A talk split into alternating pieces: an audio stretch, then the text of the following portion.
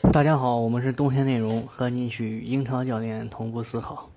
我是孔明工程，今天给大家更新一个关于女足世界杯的，就是说讽刺女足不会进攻的人，都是因为看不懂贾秀全。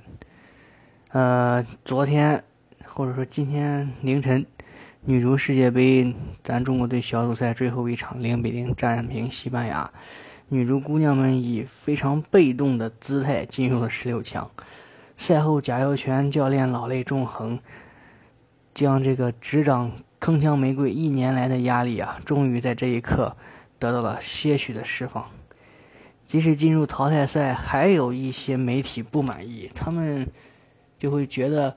呃，女足表现的不好，对贾指导的战术也。猛烈吐槽，极尽讽刺挖苦之能事，说咱女足没有进攻，踢得丑陋。中国队摆大巴堵门就会破坏解围。贾秀全把女足变成了丑陋如河南建业的球队。河南建业其实这个锅背的非常糟糕啊！河南建业并不是一支丑陋的球队，他们的防守非常好。你看不懂他，是因为不懂防守。从这个女足世界杯开始啊，部分人只是看到一些标题党们写的那些所谓的爆炸性新闻，就根本不了解球队的情况，也不了解教练的战术安排的这个情况下，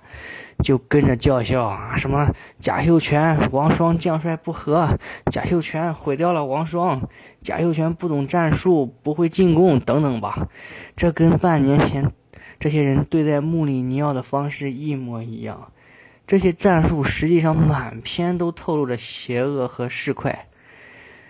哎呀，这些人只拥有令人怜悯的线性思维，不具备发现真实世界的视野。其实能理解贾秀全真的是挺难的。因为大家都习惯了看攻势足球，喜欢看压迫感极强的进攻和水银泻地的传控，对现代足球的防守缺乏欣赏习惯。说女足姑娘打法功力没有战术，是对贾指导的绝对误读。他是国内教练中最接近现代足球战术的人，甚至可以不用加之一。在河南建业期间就展示了。他自己不断学习的能力，他一直都在不断更新自己的执教观念，保持和最先进的足球理念同步思考。河南球迷可能对这场女足比赛有不一样的感想。当年贾指导带队就是靠着这种死守，然后帮助建业在工人体育上拿下宝贵的一分，然后保级成功。其实足球它无非就是用合适的战术去达到自己的目标啊，不管是保级还是出线。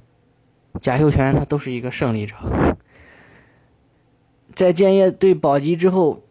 贾秀全开始了对建业的改造，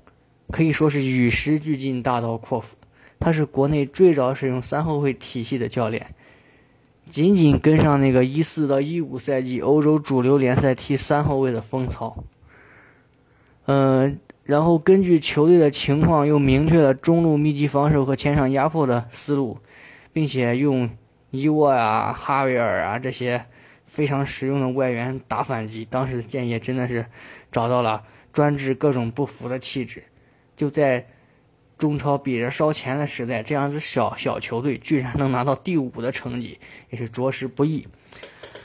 在贾亚全之后的教练，他们只要是想要放弃这个防守反击思路，都会受到河南建业队这个战术惯性的惩罚。就说你。不管怎么改变，你似乎就跑不出来这个，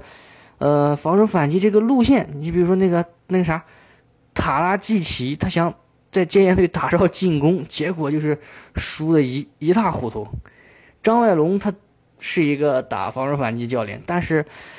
嗯，他也想改变自己，他想改变建业，他想实实现转型吧，想在建业也打一些进攻，有些内容，但是。很不幸，他也是功败垂垂成。他的这个可能是多方面原因，但是他也没有成功。可以这样说，现在的河南建业队其实还在吃着贾秀全时代防守反击的老本儿。在执教女足时期啊，我们可以看出贾指导还是继续不断向最先进的技战术学习。本届女足世界杯上。他使用的是比较先进的山山山格化防守。什么叫山格化防守？就是把球场分成若干个区域，安排不同的球员负责某一个或者某几个区域进行防守。比如说，咱们足球战术里在世界杯专辑里面说，洛佩特吉带西班牙队的时候打了几场世界杯前的热身赛，就是用的这种战术，以及这个赛季在欧冠上大放异彩的阿贾克斯青年军，他们也是用的这种战术。这种战术其实就是克鲁伊夫空间理论的产物。后防线就用积极奔跑，还有这种充沛的体能，然后尽可能的填满防守空间，让对手很难拥有舒服的射门空间。他即使在这种情况下射门了，也往往打不出高质量。大家看第一场中国队和德国的那场比赛，其实你觉得中国队是在堵门，其实中国队这个堵门它并不是那么简单，它只是。在这个射门空间上，给德国队可选择的机会非常少。如果不是说德国队抓住二次进攻的机会，打入了那个禁区外远远射，中国队这场战术其实是非常成功的。然后在中前场，贾指导其实给女足姑娘们都安排好了防守位置，这和他们进攻的位置其实上不是重合的，并不是说边前卫就一定要回到他边前卫的位置上。他是中场队员和前锋队员，在中场防守这个区域，在他们的防守位置上一字排开，尽最大可能压缩对手在中场控球的空间。在西班牙队的比赛中，看到那个西班牙那个球员叫什么名字想不起来了，他面对三名中国球员做出了一个非常精彩的脚后跟传球。这就证明了，其实西班牙他在中场遭受的这个拼抢、遭受这个围抢是非常激烈的。他必须得通过这种，呃，难度系数很高的出球方式才能完成出球。这从另一个侧面又证明了中国队在中场压缩对手进行传控空间的这个做法是挺成功的。而事实证明，西班牙也是拿到那么高控控球率，打了二十多多脚门也没有进球，证明。这套办法是可行的，至少在防守上是可行的。然后山山格化防守还有一个呃优点就是会进行一些适度的前场逼抢，去压迫对手的出球，这在比赛中也是能看得到的。嗯，这种战术是比较先进的，它不可能是只有进攻的套路，没有它不是它不可能是只只有防守套路没有进攻，只是目前咱。中国队的姑娘们，她们确实这个实力是有限，难以完整实施吧。在王霜状态又不好，大家都知道她的存在对中国队这个进攻的意义是什么。她状态不好，然后和队友配合也不是很默契，她没有能成为这套打法中的那种线索型球员。什么线索型球员？就是说这个球员他不按照。此前教练给他画的山山格来进行跑动，他可以随便跑，他就像一个，嗯，怎么说串联球员一样，可以把各个山格给串联起来，呃，然后可以正好可以更好的串联整个球队的进攻。可是王霜在现在这个状态，他确实做不到。同时，现在这个女足的进攻能力也确实有限，在对德国队的比赛中，我们也打出了一些反击，甚至那个边后卫。我印象非我印象非常深，那个右边后卫叫王王王叫什么王什么王岩，他他也可以像阿贾克斯的边后卫一样，多次来到边锋的位置上去威胁对对手的边路，只是我们的锋线球员把握机会能力确实是不行，没有把那些有威胁的反击打进打进去吧。根据球员能力的选择战术，贾秀全给中国队选择的这个战术显然是符合女足的基本实力。就像贾指导在赛后的新闻发布会上说：“我们要看到世界女足的发展，中国女足已经不是那个强大的铿锵玫瑰了，而欧洲这些女足，包括西班牙，她们近些年的水平提高非常快。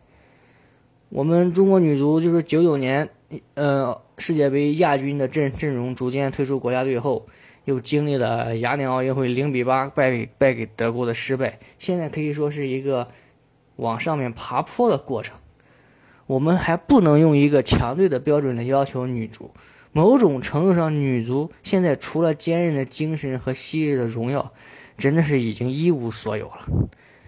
女足以前踢得好，是因为咱们国家重视的早，也通过举国体制这种优势，然后将孙雯、刘爱玲这些一这一批吧优秀球员都集合到国家队，经过长时间的磨合和大量比赛经验的积累，铿锵玫瑰就在世界上形成了巨大的优势。但是咱们的这个老对手美国队，他们的优势也是女足起步比较早，而且他们大学里面比较顾及男女平等吧，让那种奖学金的分配更加平均，因为女生她。没法从事，或者是不擅长从事，比如说冰球啊，比如说美式橄榄球这些项目，但是又必须给这些女生足够的奖学金，要不然你知道美国那种平等，我就不不多说了。他们他们就必须找一个体育项目给女生来从事，而足球就是一个非常好的项目，这让那个大学因为有了这个奖学金啊，就让这个大学里面踢足球的女生是非常多的。也让大学成为美国女足长盛不衰的基础。所以说，美国女足她又起步早，她又有持续性，人嗯，足球人口也比我们多，也比我们稳定，所以他们保持现在长期高水平是可以理解的。后来像欧洲国家，比如说大家熟悉的